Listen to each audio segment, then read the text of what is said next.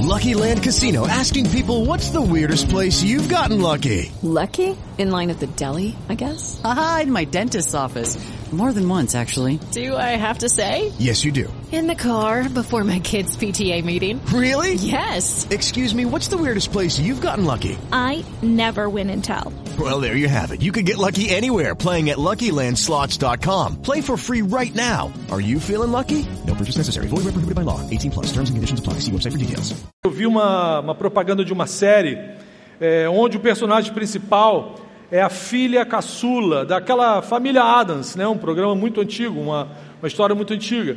Mas o que me chamou mesmo a atenção foi que nessa obra cinematográfica que tenta misturar é, humor, suspense, terror, é, essa jovem adolescente é acompanhada de perto por uma mão bizarra que vive sozinha fora do corpo.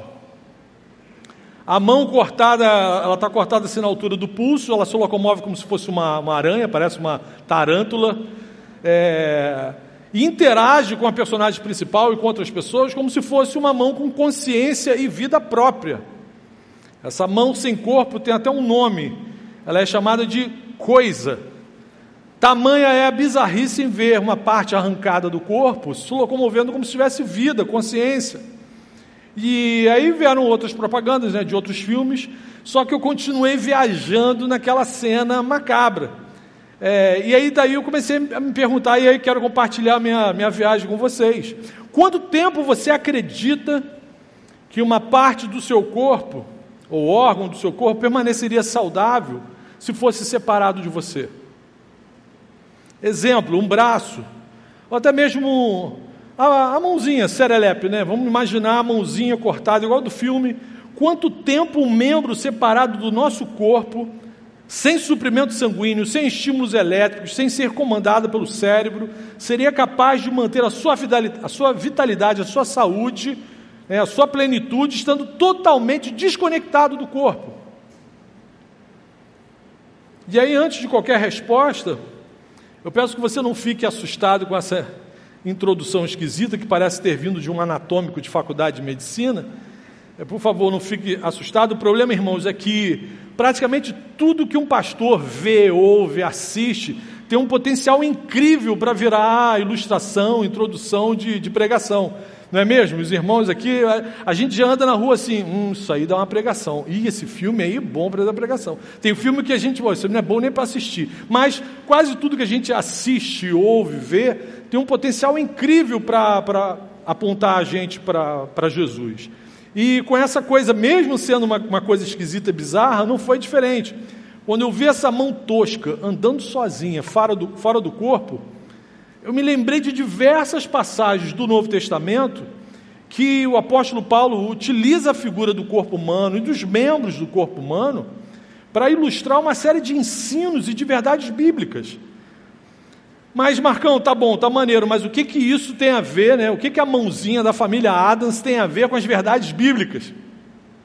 Aquela mão se mexendo longe do corpo me trouxe a memória, me trouxe a lembrança de algumas pessoas que já estiveram aqui entre nós e que decidiram se desconectar do corpo.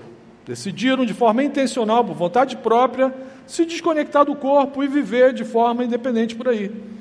Eu não estou falando da ovelha número 100 que se perde das 99 e que o pastor precisa correr atrás para ir buscar. Não, não estou falando disso. Estou falando de gente que, infelizmente, entra numa de que é possível ser cristão sem estar conectado, sem estar em comunhão com o corpo da igreja, com o corpo de Cristo. E aí eu te pergunto: será que isso é mesmo possível? Ter comunhão com Cristo, desenvolver um relacionamento saudável com Jesus, sem querer nenhum tipo de relacionamento com a amada de Cristo, que é a igreja? Será que é possível amar o noivo sem nutrir nenhum afeto pela noiva, que é o alvo absoluto do amor do noivo, o amor de Cristo. Se uma mão ou um braço separado do nosso corpo só consegue sustentar a vitalidade por no máximo seis horas, vai depender até da temperatura externa. Se for no sol que tem feito aí, ele vai cozinhar em três horas, né? Quatro horas você já pode servir o braço como A coisa está tá, tá bizarra, está né? Tá macabra. Depois disso, inicia-se um processo de, de, decomposição. E aí, usando a, a metáfora bíblica do, de comparar a gente com o corpo, com membros do corpo de Cristo, aí eu quero te perguntar: alguém que diz amar a Jesus, conseguiria manter fisicamente, espiritualmente, emocionalmente, uma, uma, a sua saúde por quanto tempo se ficar desconectado do corpo de Cristo? É, você acha que quanto tempo duraria a saúde de alguém, fisicamente, espiritualmente, até emocionalmente falando? Alguém que decida se desconectar totalmente da comunhão com a igreja e com o corpo de Cristo. Aí a palavra de Deus vai nos mostrar diversas passagens em que mostra que o sangue de Jesus derramado na cruz do Calvário, por aqueles que o Pai amou, nos transformou em muito mais que irmãos. O vínculo que nos une é muito maior do que só o vínculo fraternal, o vínculo de irmãos. Você quer ver o que a Bíblia fala sobre isso? Por favor, vamos ler juntos agora lá Romanos, no capítulo 12. Só dois versículos, o versículo 4 e o versículo 5. Paulo, falando sobre esse assunto, afirma o seguinte: assim como cada um de nós tem um corpo com muitos membros, e esses membros não exercem todos a mesma função, assim também em Cristo, nós, que somos muitos, formamos um corpo, e cada membro está ligado a todos os outros. Vou repetir mais uma vez o versículo 5. Assim também em Cristo, nós, que somos muitos, formamos um corpo, e cada membro está ligado a todos os outros. Amém? Ou seja, o vínculo entre os salvos por Jesus não é apenas o vínculo fraternal. A palavra de Deus nos, não nos dá a licença de vivermos longe da comunhão da comunidade da fé. A gente não tem licença para isso. A palavra de Deus nos mostra é, que a gente até pode argumentar, né? Pô, irmãos conseguem viver sim longe um do outro, vão continuar sendo irmãos. É, dependendo da relação desses irmãos, é até bom que vivam distante mesmo um dos outros. Mas aí a palavra de Deus expande isso, a palavra de Deus amplia esse entendimento. Um membro do corpo não consegue viver de forma saudável desconectado do corpo. Se você quer ter vida íntima e saudável com Cristo, você tem que estar em plena conexão com o corpo de Cristo. E aí o apóstolo Paulo inicia esse texto é, falando sobre as diferentes funções, as diferentes importâncias do cristão, a, a forma, a importância da gente na nossa vida como comunidade, das nossas diferentes funções, que cada um tem um valor e tem uma função específica para exercer na comunidade da fé, no corpo de Cristo, mas em seguida ele faz afirmações impressionantes a respeito da união dos salvos. E aí, em primeiro lugar, o apóstolo afirma: esse é o nosso primeiro ponto. Em Cristo, nós que somos muitos, formamos um só corpo. O apóstolo reforça esse entendimento em várias outras passagens bíblicas.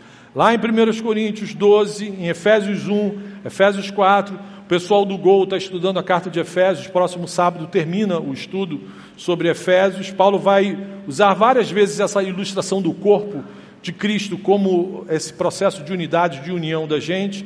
Colossenses, no capítulo 1, Paulo também utiliza isso, ou seja, é uma ilustração recorrente do apóstolo para trazer esses ensinamentos, para reforçar essa figura de que nós somos muito mais do que família da fé.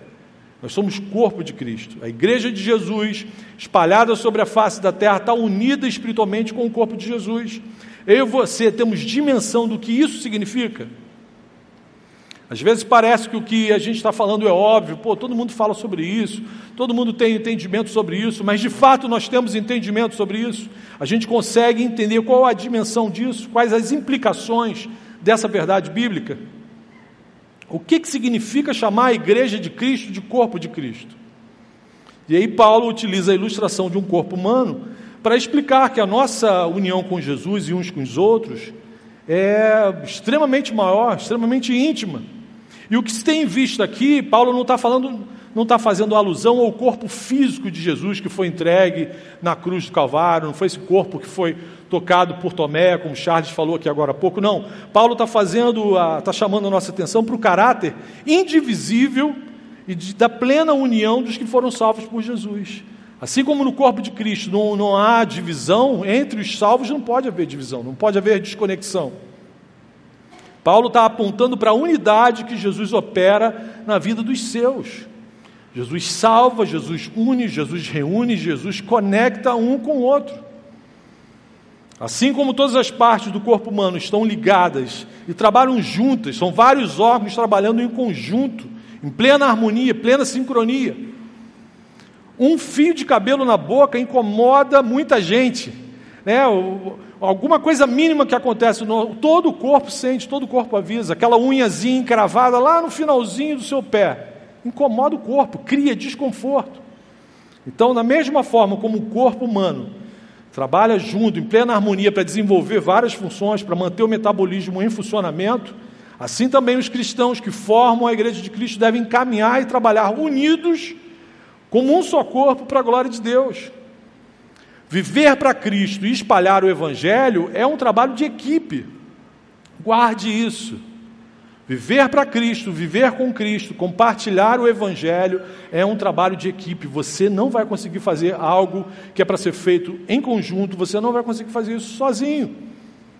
A gente jamais vai conseguir viver um relacionamento saudável com Jesus sem a gente estar ligado no corpo, ou seja, sem a gente estar ligado à igreja. Mas lembre-se: ser membro de uma instituição religiosa não é garantia alguma de que essa pessoa é membro da verdadeira Igreja de Cristo. O seu nome está arrolado no hall de membro de uma instituição é, religiosa, não é garantia, né, o fato de você fazer parte da igreja visível de Cristo, não, é garantia de que você faz parte dessa igreja invisível de Cristo espalhada sobre a face da terra. O corpo de Cristo não é formado pela soma de várias igrejas institucionalizadas, criadas pelos seres humanos. Não, não é assim. Gente, o que garante que você faz parte do corpo de Cristo é o fato de você ter nascido de novo, de você ter tido um encontro real com Jesus, tê-lo reconhecido publicamente, ter passado pelo batismo, ter sido inserido no, no, na, na, igreja de Cristo, e, e maior do que isso, ter um, uma mudança radical na, na, forma como você vê e, e vive a vida. E isso é que dá um sinal, isso é que dá a chancela de que de fato a gente faz parte do corpo de Cristo, é o novo nascimento. As implicações dessa verdade bíblica continuam, e aí Paulo reforça isso. Em segundo lugar, Paulo chama atenção para a gente nesse sentido, que não só ligados a Cristo, nós somos ligados uns aos outros. Então, essa é a segunda lição que eu quero chamar a atenção de vocês. Segundo lugar, em Cristo, cada membro do corpo está ligado a todos os outros. Não existe mãozinha gospel no reino de Deus.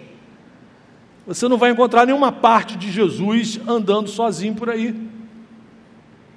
Se você é de Jesus, então necessariamente você tem que estar ligado junto a outros irmãos. É óbvio que a gente precisa de comunhão com Cristo, a gente precisa de ser alimentado por Sua palavra, a gente precisa de momentos desses de intimidade, de louvor com o Senhor, mas é fundamental que isso seja acompanhado da nossa relação uns com os outros. A gente precisa estar conectado entre si. É Jesus quem quer assim, isso não é invenção da igreja, não é invenção do Marcão. Abrindo o coração aqui como pastor, em algumas situações eu gostaria até que alguns irmãos nem se encontrassem, nem se vissem Alguns eu só queria encontrar lá na glória, né? Corpo glorificado, mente glorificada, aquela amnésia gospel, ninguém lembra mais o que falou um para o outro. Mas Jesus quer que nós andemos juntos, ligados uns aos outros.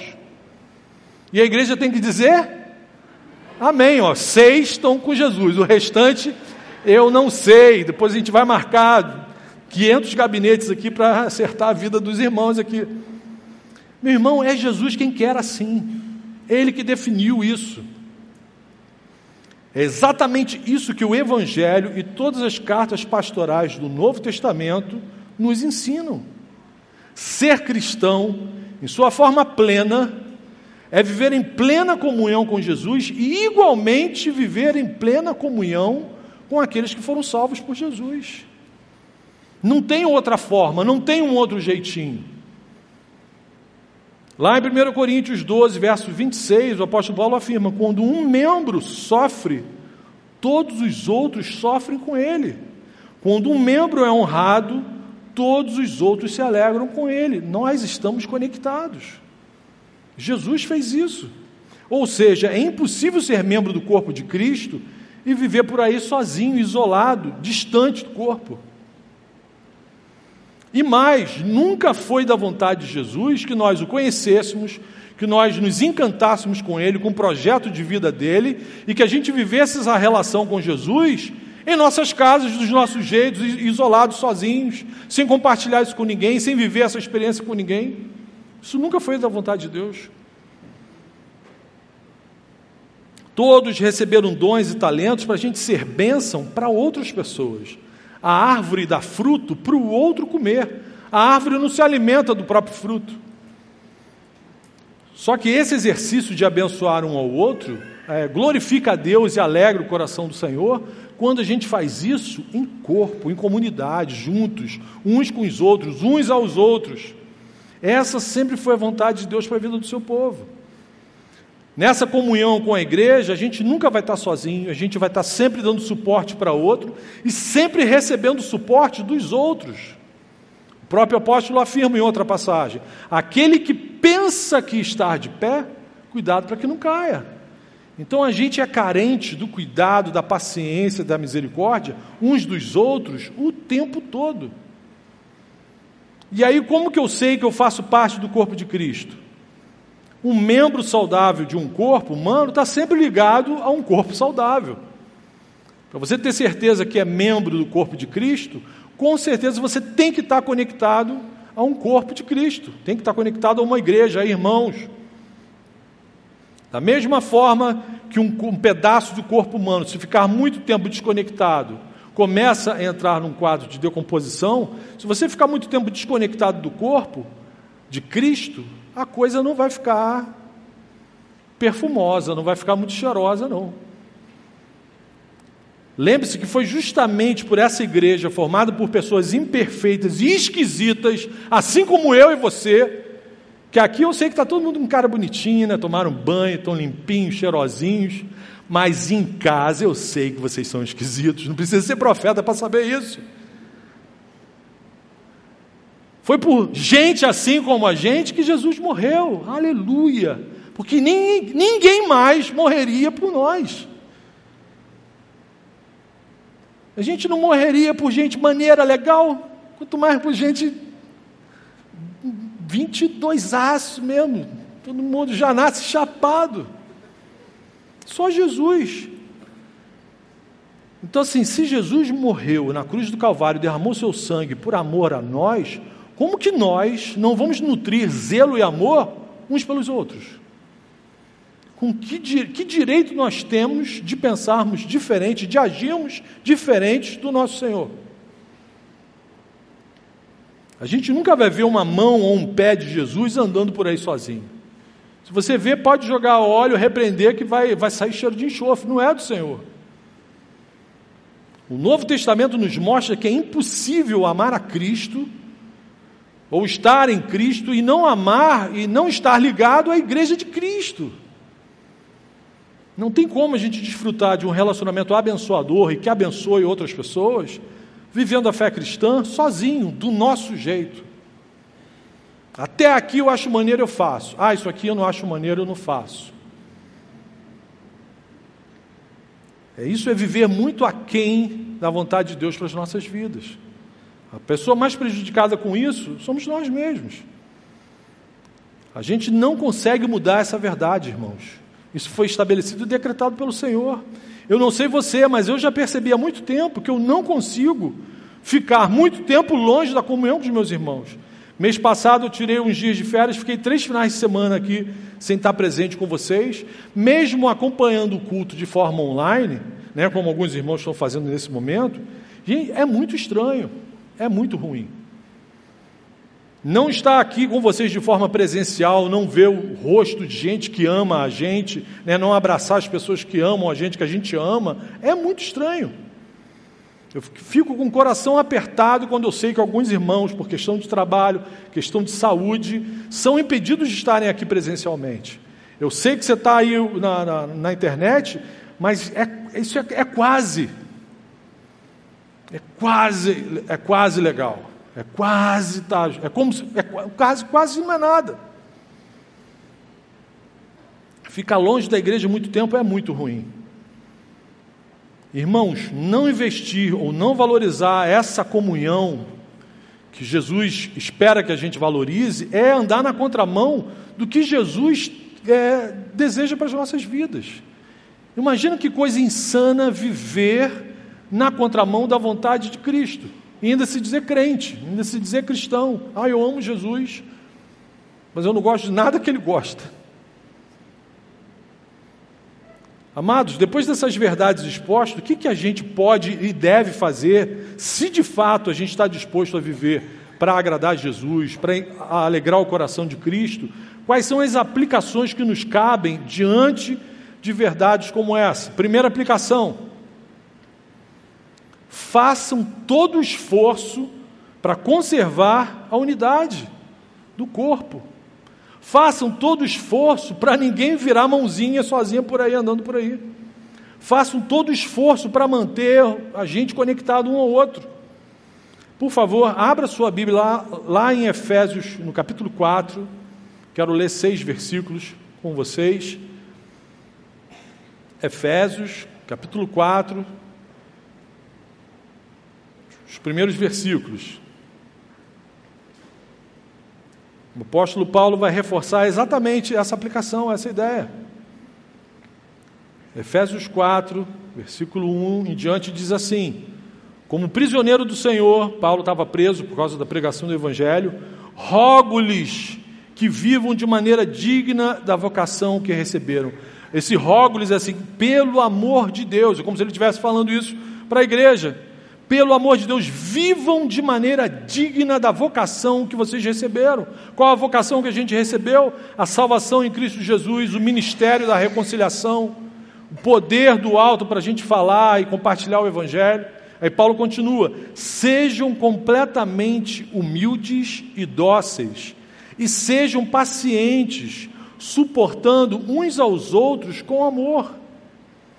Se Jesus nos trata assim, com paciência, com doçura, com humildade, por que, que a gente não faz assim uns com os outros? Qual o direito que eu tenho, que você tem, de, de tratar o seu irmão de uma forma diferente do que você é tratado por Jesus? E aí agora vem um imperativo, preste atenção. Façam todo o esforço para conservar a unidade do espírito pelo vínculo da paz. Oh, não é, eu não quero que vocês caminhem juntos a qualquer preço. Eu não quero vocês caminhando juntos e se odiando uns aos outros. Não. Eu quero que vocês conservem a unidade dada pelo Espírito Santo, mas pelo vínculo da paz. Vocês vão andar de mão dada, bracinho e beijinho, na paz, na boa. Não é a qualquer custo, não é a qualquer preço. E aí ele continua: há um só corpo e um só espírito Assim como a esperança para a qual vocês foram chamados é uma só, ele está falando da ressurreição, da glorificação da carne. Há um só Senhor, uma só fé, um só batismo, um só Deus e Pai de todos, que é sobre todos, por meio de todos e em todos. Olha só a ligação, a unidade, a comunhão. Igreja querida, vejam como a Bíblia é clara e manda a real para a gente. A Bíblia não usa programas de edição para dar uma uma guaribada aqui na, na fantasia, cor de rosa. Não, ela está falando, para vocês viverem pelo vínculo da paz, vai demandar esforço, vai dar trabalho, vai custar. Vai demandar da nossa parte intencionalidade, energia, vitalidade. Não será um acontecimento natural. A gente não vai andar aqui, vai se esbarrar e vai nutrir amor desenfreado um pelo outro. Não demanda esforço, intenção em cumprir a vontade de quem? Do nosso Senhor. A verdade é que vai dar trabalho. O fato de sermos amados incondicionalmente por Jesus não nos torna pessoas de fácil convivência da noite para o dia. Por isso a ordem: amem-se uns aos outros. Por isso a ordem aqui: façam todo o esforço para vocês se manterem juntos pelo vínculo da paz. Jesus quer que seja assim. E aí, o que é lícito como igreja, como seres humanos confusos e esquisitos, a gente pode perguntar: mas Jesus, por que, que tem que ser assim, Jesus? Não seria melhor, mais tranquilo, né? a gente economizar mais remédio, se cada um ficasse na sua casa quietinho? Você já fez essa pergunta para o Senhor? Eu faço. Sou filho amado e maluquinho mesmo, já me conhece antes da fundação do mundo. Eu falo, Jesus, por que, que tem que ser assim? Porque é na comunhão do corpo, é nos uns aos outros que nós descobrimos os monstros que ainda conservamos aqui no porão da nossa alma. É, na, é nos uns aos outros, no caminhando juntos, que eu descubro como que eu tenho espinhos grandes que machucam os meus irmãos. É na comunhão, é andando junto, que eu descubro que o meu jeito de falar pode assustar e magoar algum irmão. É na comunhão uns com os outros que eu descubro que o Evangelho é verdadeiro, que vidas são transformadas. É, é, é, onde eu descubro que aquele camarada que eu conheci alguns anos atrás, que era um monstro, que eu jamais cumprimentaria, jamais conversaria, hoje ele parece com Jesus. É só na comunhão, um dos uns aos outros. No reino de Deus não existe divã para você fazer terapia sozinho. A cura é feita uns aos outros, caminhando junto, se esfregando obra inacabada até ficar pedra lisinha, até você virar um porcelanato, sabe? A gente está todo chapiscado. Pergunta para Deisilane, se ficar muito tempo andando com o Marcão, vai, você vai ficar arranhado. Por quê? A gente está caminhando para de glória em glória até ficar parecidão com Jesus.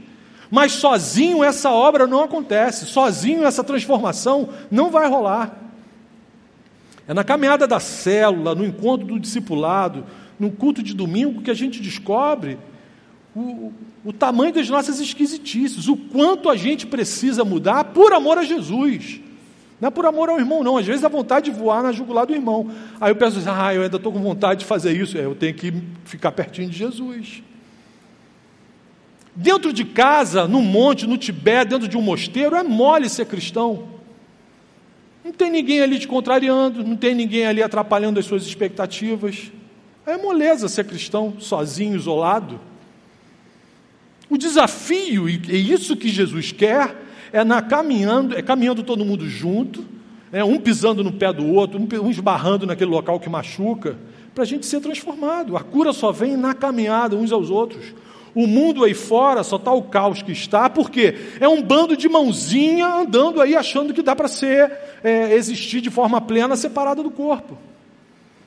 Por isso que o mundo está um, um mundo macabro. Tem gente acreditando que sozinho vai funcionar como um corpo saudável. Deus não fez a gente para viver assim. Deus não quer. Andar dessa forma, viver dessa forma, é andar na contramão de Jesus Cristo. Por isso que tem tanta gente doente emocionalmente. Não vai funcionar. É só na comunhão com o corpo de Cristo que Jesus nos humaniza. Você só vai virar ser humano caminhando no corpo, ligado no corpo de Cristo. É só andando junto com essa galera imperfeita, mas que Jesus ama, que você vai ficar parecido com Ele. Não tem outro jeito. Não tem outro jeito. Gente que Aqui você vai descobrir também gente que tem sensibilidade, graça, paciência para te suportar. Às vezes na nossa casa, nem os nossos familiares nos suportam. Mas aqui na igreja, você vai encontrar gente com graça, com doçura, com paciência, que vai te suportar. Aqui vai ter gente que vai tratar a gente com, com graça divina. Nesse auditório, tem gente que quando me abraça, eu tenho certeza que é Jesus que está me abraçando. Eu não ia ter essa experiência se eu estivesse sozinho na minha casa. Eu não, eu não ia viver isso se eu estivesse vivendo de forma marrenta, individualista e fora, sozinho. É Jesus que criou isso. É Jesus quem quer que seja assim porque é bênção para mim e para você, e mais, é bênção para o mundo que está aí fora. Amém? Agora, ele deixa claro, queridos, essa bênção demanda esforço. O caminho é estreito, não é porque o evangelho é difícil, o Jesus dificulta as coisas, não. O caminho é estreito e demanda esforço por minha e por sua culpa. Nós é quem dificultamos as coisas, nós é que somos os esquisitos. A dificuldade para andar unido como família, como corpo, está única e exclusivamente na gente. A queda no Éden nos transformou em criaturas naturalmente egoístas. A gente já nasce cínico e bipolar. Todo mundo aqui, tá? Não fica me olhando com essa cara de normal, não. Todo mundo aqui nasce cínico e bipolar. Porque tem dia que quando a gente quer, a gente trata o outro de boa. A gente é legal, a gente é manso, a gente é cordial, a gente consegue modular o tom de voz, a gente fala com educação, com doçura. Agora, tem dias que nenhuma coisa ruim quer chegar perto da gente. Fala, ei Jesus, me socorre. Por que isso? Se você teve seus pecados perdoados por Jesus, não aceite caminhar no reino de Deus sem buscar reconciliação com seu irmão, sempre que for necessário. Sempre que rolar uma ranhura, um ruído na comunicação, não se canse em buscar a reconciliação. Nós recebemos essa vocação, esse chamado do Senhor. Somos ministros da paz, embaixadores de Cristo. Nós somos os representantes dele aqui na face da terra. Somos é, embaixadores da reconciliação. Então, assim, se Jesus perdoou os seus pecados, eu e você, nós não temos o direito de não nos reconciliarmos uns com os outros. Nada rouba com tanta força a alegria da salvação e a vitalidade da igreja do que desavenças não tratadas entre os irmãos, entre os membros do corpo de Cristo. Você não pode achar normal caminhar com Jesus e ao mesmo tempo ter lá na sua casa uma porção de bonequinho de voodoo gospel com a fotografia do Marcão, com a fotografia do outro irmão, cheio de. Of... Isso não existe, isso não pode ser normal. Uma lista de irmãos com quem você não fala, não ora, não cumprimenta, e se encontrar no pátio da igreja, vira o rosto, faz de conta que não estou vendo esse desgraçado. E ainda vem para o culto. Você acha que Satanás vai chegar perto de você? Então, coisa ruim ter medo de ficar perto de uma pessoa assim. Você não pode achar que é normal ser cristão, vir num culto, prestar culto a Deus e nutrir esse tipo de, de sentimento para os seus irmãos. Jesus só está pedindo que você trate os outros da forma como ele te trata. Amém? É só isso. Isso é desumano? Isso é cruel? Ele quer que nós sejamos um, assim como o Pai, o Filho e o Espírito Santo são um. E isso é para o nosso bem, repito, é para o bem da humanidade. Jesus não precisa da gente, do nosso entendimento, do nosso esforço, do nosso trabalho. Ele quer que nós sejamos bênção para o nosso próprio bem. Agora, a Bíblia não esconde que viver esse chamado vai demandar esforço. Mas o difícil não é impossível, amém? O que é difícil não é impossível. O próprio Jesus nos dá a força necessária para a gente colocar em prática tudo o que ele diz que ele espera que a gente faça, que a gente pratique.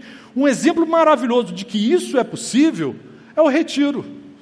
A gente vai experimentar agora, eu, eu há anos me converti num retiro, desde então eu, eu frequento e participo de retiros, mas ó, o próximo retiro praticamente vão ser mil pessoas concentradas num único espaço bebê, criança, adolescente, jovem, adulto, idoso, acordado. Porque quando está dormindo é uma benção, né? Criança dormindo é uma paz. Agora, criança acordada, né, idoso acordado, todo mundo junto, lindo, maravilhoso. Aí alguns literalmente dormem juntos, né? Aqueles alojamentos, você dorme junto, começa com um lençol, acaba com outro lençol. Aí é fila para o café da manhã, fila para almoçar, fila para jantar, fila para ir no banheiro, fila, oh, por favor, tome banho, escove os dentes. É fila para tudo. Humanamente falando, tem tudo para ser um caos. Porque é muita gente esquisita, bipolar. Né? O pastor falou que eu sou cínico. É sim. E junto, todo mundo junto ali. Mas com um objetivo em comum. A gente está aqui porque a gente quer viver com intensidade a presença do Senhor. E aí Deus se compadece, enche a gente com a presença dele, os céus se abrem, o Senhor passeia no nosso meio, e aí a gente fica encantado. Como é bom viver unidos com os irmãos. É o salmo lá, como é bom a gente estar vivendo em união. Por quê? A gente acorda querendo participar da reunião de oração. A gente acorda já com o coração é, ansiando porque a gente vai ouvir na, na palavra. As filas que eu falei aqui intermináveis são momentos de comunhão, onde a gente fica compartilhando, conversando, trocando experiências, conhecendo pessoas novas. Meu irmão, quando dá o último dia, a gente chora porque não quer vir embora. Eu sei exatamente o que Pedro, Tiago e João sentiram lá no Monte da Transfiguração, quando falaram, Senhor, vou montar três barracas aqui para a gente não precisar voltar, para a gente não precisar descer o monte. Então o retiro não é um, um amuleto, não é algo místico, mágico, não. É porque tem o corpo de Cristo reunido com o desejo de, de ter relação intensa com Ele, e aí ele se faz presente, ele passeia no meio do seu povo. E isso é inesquecível, isso marca a nossa, a nossa vida presente e a nossa eternidade, é algo fantástico. Aí a gente vê que o que está escrito na palavra é verdade, é possível, é possível. Isso alegra o coração do Pai de uma maneira que os céus se abrem. Logo, né, o Senhor enche a gente com seu Espírito Santo. Logo, a segunda aplicação é: façam todo esforço para viverem vidas santas. Se o que faz diferença na nossa vida, né, se o que faz a gente ter a força para viver, para colocar em prática tudo que está na palavra, é a presença do Espírito Santo, a gente tem que fazer todo o esforço para viver vidas santas, vidas cheias do Espírito Santo. A gente precisa fazer todo o esforço para viver cheio do Espírito Santo. Essa é a nossa segunda aplicação. E aí, viver uma vida santa é empenhar todas as nossas forças, todo o nosso entendimento, todas as nossas intenções para sermos seres humanos mais parecidos com Jesus. Viver uma vida santa é viver de tal maneira que tudo que eu faço no meu dia, no meu dia ordinário, normal, comum, é para alegrar o coração de Deus. Eu vou lá limpar o quintal, tirar as cacas do cachorro, para a glória de Deus. Isso não vai ser pesado para mim. Eu vou lavar a louça, ajudar em casa, para a glória de Deus. Isso não vai ser pesado para mim. Eu vou arrumar o meu quarto, porque desde que eu nasci eu nunca arrumei, eu vou fazer isso para a glória de Deus. Tudo fica diferente. Tudo fica diferente. Eu vou tirar uma nota boa lá nos meus estudos, não é porque meu pai está gastando uma grana né, investindo na minha educação. Não, porque isso é uma forma de eu glorificar Deus. É, se eu tenho chance de tirar 10, eu vou tirar menos por quê? Então isso tudo muda a, a forma da gente ver e viver a vida. Isso muda totalmente. Então viver uma vida santa é declarar guerra contra os nossos pecados de estimação. Sabe o que é pecado de estimação? Aquilo que você tem certeza que é errado, mas faz tranquilão. Ninguém avisa, o pastor não falou, não precisa falar para você porque o Espírito já está avisando. Você tem certeza que aquilo é errado, que aquilo é uma roubada. Você não deveria estar olhando aquele site, você não deveria estar clicando naquela foto, mas você faz amarradão e ainda dorme tranquilo. Você tem que romper, você tem que declarar guerra para esse tipo de coisa. Isso tem que acabar. Viver uma vida santa é se divorciar do egoísmo, do individualismo da indiferença com a dor do irmão, com o problema que o irmão está passando. Isso é viver uma vida santa. Às vezes a galera quer, ah, eu quero ir para o monte, mas se você trata o seu irmão com estupidez, é melhor você ficar enterrado lá no monte, né? Nem volta. Que Jeová, né, pise em você lá, para a glória de Jeová. As pessoas né, querem o místico, mas viver cheio do Espírito Santo é você abandonar a murmuração, é, parar de fazer maledicência, de falar mal do irmão, de fazer fofoca, de dar desculpa. Esse comportamento mimizento. Gente cheia de Espírito Santo não tem comportamento mimizento. É inconcebível um crente cheio de Espírito Santo e ser chato. Ah, fulano eu gosto, mas fulano é insuportável, mas ele está cheio do Espírito Santo. é, é, uh, não, não, dá. Dá tela azul. Não, não, isso não fecha. Ver uma vida santa é fazer todo o esforço é, para. Cara, você tem que deixar de ser sensível demais. Fica com dodói, com qualquer coisa fica dodói. Ah, aquela piada que o pastor falou, tô, vou fazer voodoo dele mesmo. Gente, para com isso. Não gasta bonequinho de cera fazendo isso, meu irmão. Pô, você precisa estar cheio do Espírito Santo.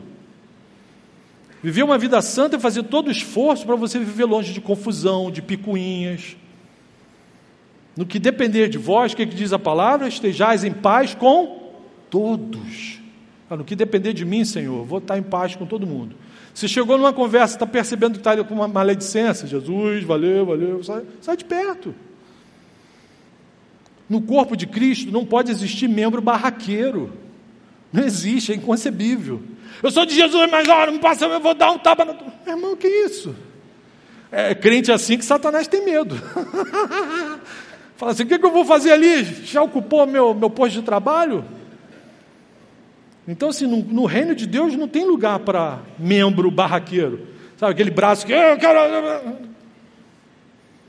Amados, quanto mais cheios do Espírito Santo a gente tiver, mais parecido com Jesus a gente vai ser. Amém?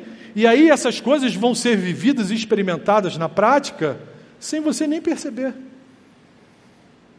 Outra parada ao nosso alcance que contribui para a nossa santificação e que é extremamente plausível é você andar ver, ler, se envolver com pessoas que te deixam mais parecidos com Jesus. A palavra fala isso. Olha só, enche a sua mente, o seu coração de coisas do alto, de coisas que agregam para o reino, de coisas que te aproximam de Jesus. Você ficar andando, ouvindo, lendo, vendo coisas que te distanciam de Jesus é um contrassenso. Olha o que, que diz, Paulo diz lá em Filipenses 4,8. Finalmente, irmãos, tudo que for verdadeiro, nobre, correto, puro, amável, de boa fama, se houver algo excelente ou digno de louvor, pense nessas coisas. É isso que tem que estar ocupando a nossa mente, o nosso coração. Se você ainda anda envolvido com coisas ou pessoas que não te aproximam de Jesus, já passou da hora de você rever isso. Por último, a última aplicação Terceira aplicação: se você consegue reconhecer que Jesus te ama mesmo de verdade, meu irmão, você tem que cultivar um coração grato a Ele, amém? Façam todo o esforço para cultivarem corações gratos a Jesus. O nosso sobrenome tem que ser gratidão, amém, igreja?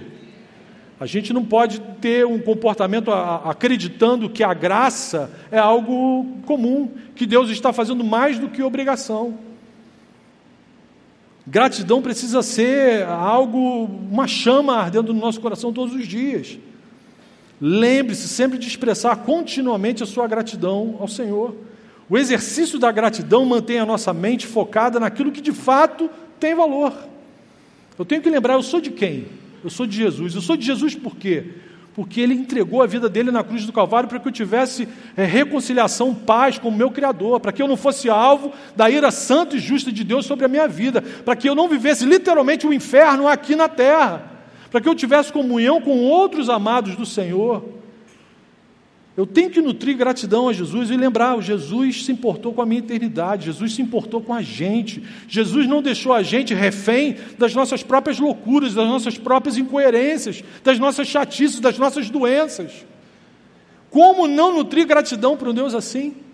Como não nos esforçarmos para vivermos a vontade dele para as nossas vidas, que é para o nosso bem? Jesus nos justificou, nos purificou de toda injustiça, nos deu condição de nos relacionarmos com Deus a ponto de nós chamarmos Deus de Pai. Você tem dimensão do que é isso? De falar com o Criador do universo e não ser consumido. Alguns homens na antiga aliança entravam meio sambados dentro do Santo dos Santos e eram consumidos na hora. Isso que acontecia com alguns era para acontecer com a gente sempre. E aí Jesus vem e resolve esse problema para a gente. A gente não pode esquecer isso. A gente tem que nutrir gratidão diária, constante. Olha o que diz a palavra: já não há mais condenação para os que estão em Cristo Jesus. Aleluia, aleluia. Isso tem que incendiar você, meu irmão. Isso tem que fazer você um presbiteriano pentecostal, meu irmão. É, isso tem que te incendiar, Senhor, obrigado. Já não há mais condenação porque o Senhor me visitou, o Senhor se importou comigo, o Senhor lembrou da minha miséria. E mais, Ele derramou o Espírito Santo dele para habitar na gente. Gente, é, é, a gente poderia ficar aqui a noite toda lembrando de coisas maravilhosas que Jesus opera na vida da gente. Jesus nos transformou em membros do seu corpo, somos mais que irmãos. Aleluia, aleluia. Obrigado, obrigado, Senhor. Quero concluir, Igreja Oceânica, é, pedindo para que vocês façam todo o esforço para cultivar um coração grato diante de um Deus tão gracioso. Nós somos mais que irmãos, somos corpo de Cristo. Em Jesus a gente se pertence. A gente pertence um ao outro, somos bênção uns para os outros e por isso nós necessitamos uns dos outros. Amém? Guarde isso no seu coração, viva para a glória de Deus, experimente isso para a glória de Deus, para, sua, para o seu próprio benefício e para abençoar outras pessoas. Amém? Feche os seus olhos, vamos orar. Querido Deus da comunhão, Senhor, muito obrigado. Recebe a nossa gratidão, recebe o nosso louvor. Muito obrigado pelo seu amor, pela sua palavra, pela sua graça e paciência com a gente, Senhor. Muito obrigado. Que o Senhor, além de nos reconciliarmos com o Pai, o Senhor deseja que a gente ande junto. Muito obrigado por isso. Senhor Jesus, nos ajude a vivermos, a colocarmos em prática a Sua palavra cura as nossas doenças, sejam elas as físicas, as emocionais, as espirituais. Senhor, liberta o oprimido, Senhor. Se alguém entrou aqui abatido, que o Senhor dê renovo agora, Senhor. O Senhor está passeando aqui no nosso meio. O Senhor é Deus vivo, o mesmo ontem, hoje, sempre. O Senhor pode nos curar agora, nesse momento. Te peço que o Senhor visite os doentes que não puderam estar aqui presencialmente, que o Senhor os visite agora também. Basta um toque do Senhor, uma palavra do Senhor e a nossa história muda. Senhor, faz isso agora, em teu nome que nós te pedimos e oramos.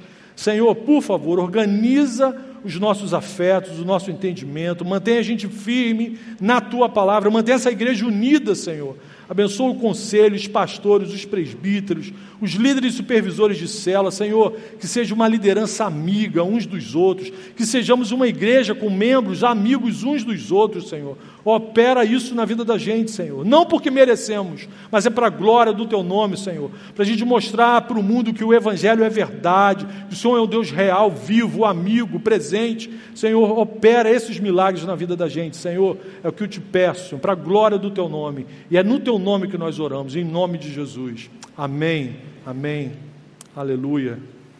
Que bom expor a palavra de Deus, como é bom todas as vezes que nós somos expostos. Hello, it is Ryan, and we could all use an extra bright spot in our day, couldn't we? Just to make up for things like sitting in traffic, doing the dishes, counting your steps, you know, all the mundane stuff. That is why I'm such a big fan of Chumba Casino. Chumba Casino has all your favorite social casino style games that you can play for free anytime, anywhere with daily bonuses. That should brighten your day a little. Actually, a lot. So sign up now at chumbacasino.com. That's chumbacasino.com. No purchase necessary. Group. Void were prohibited by law. See terms and conditions. 18 plus.